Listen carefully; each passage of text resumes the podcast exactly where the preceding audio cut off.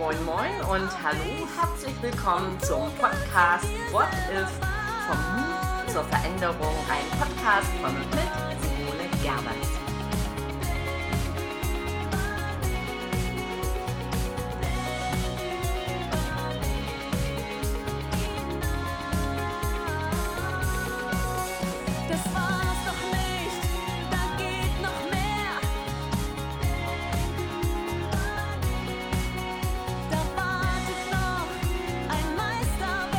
Hier ist sie, die Podcast-Folge Nummer 20. Was wäre, wenn? Was wäre, wenn wir spielerisch mit Fehlern umgehen könnten? Aus aktuellem Anlass heute nochmal die Krux mit dem Fehler. Ja, ein bisschen Demut, bitte möchte ich sagen. Dass man aus Fehlern lernen kann, ist nun wirklich kein Geheimnis mehr. Aber ich komme irgendwie von dem Gefühl nicht los, dass diese Aussage eben ganz oft als Alibi benutzt wird, nämlich im Sinn einer Schutzfunktion. Aber mehr dazu gleich. Warum ich diese Folge nochmal aufgegriffen habe, hängt mit einem Gespräch zusammen, das ich gestern mit einem, ähm, ja, potenziellen Auftragnehmer hatte, also ein mittelständisches Unternehmen mit circa 30 Mitarbeitern. Und der Chef sagte mir so etwas wie, meine Leute kapieren das mit dem Fehlermachen nicht. Da müssen wir dringend was unternehmen. Frau Gavers, was schlagen Sie vor? Und im Gespräch zeigte sich aber dann, dass es eher um den Aufbau eines Fehlermanagements gehen würde. Was dieses Unternehmen aber braucht, also ich muss dazu sagen, das ist ein kleines, feines IT-Unternehmen, was Apps herstellt, ähm, braucht ist mehr Mut zur Kreativität. Also die sind wirklich sehr innovativ drauf und Andererseits, ähm, ja, unterliegen sie dem Versuch, keine Fehler zu machen. Und das ist eben wirklich genau die Krux, die wir mit dem Fehler haben. Und das Gespräch ist so ausgegangen, dass wir jetzt da nicht an einem Fehlermanagement arbeiten, sondern dass wir mit dem Team ja in die Startlöcher gehen für eine neue Fehlerkultur und uns anschauen, wie wir in Vertrauen diese Kultur anstoßen können.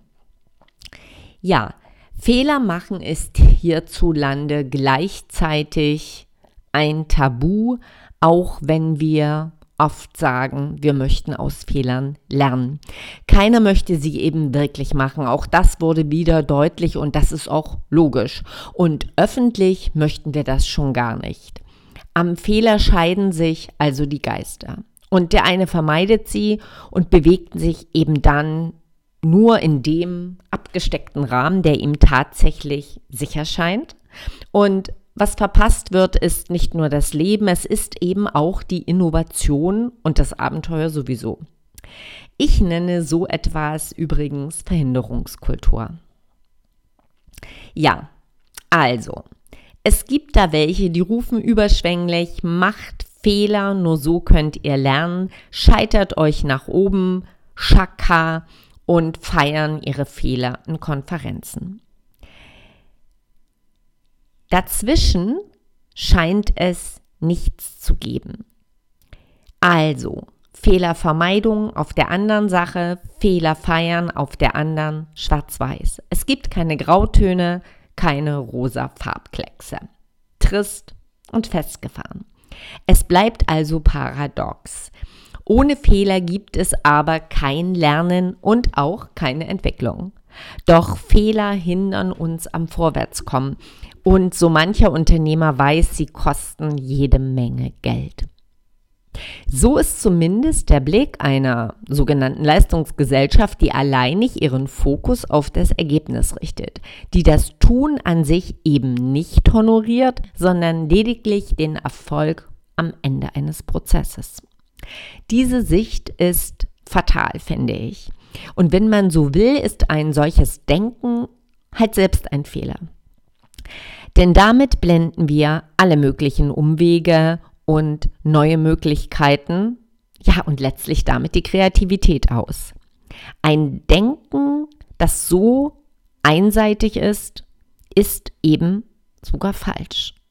Ich höre in Unternehmen tatsächlich oft Argumentationen wie, ja, Fehler kosten uns viel zu viel Geld und schlimmstenfalls sind sie dann auch die Quelle unseres Scheiterns. Klar, durch Fehler scheitern Projekte und im schlimmsten Fall auch eine Unternehmung selbst. Das stimmt. Auch das ist eine Facette, eine Wahrheit, aber eben auch eine Seite des Lebens neben dem Erfolg. Soll man Fehler also nun verhindern? Soll man sie verbieten, eine Versicherung abschließen oder fröhlich welche machen? Eins ist doch Fakt. Grundsätzlich können wir uns dem Fehler gar nicht entziehen. Und dabei meine ich nicht die leichtfertigen, die unüberlegten, sondern die, die uns allen irgendwann einfach so passieren.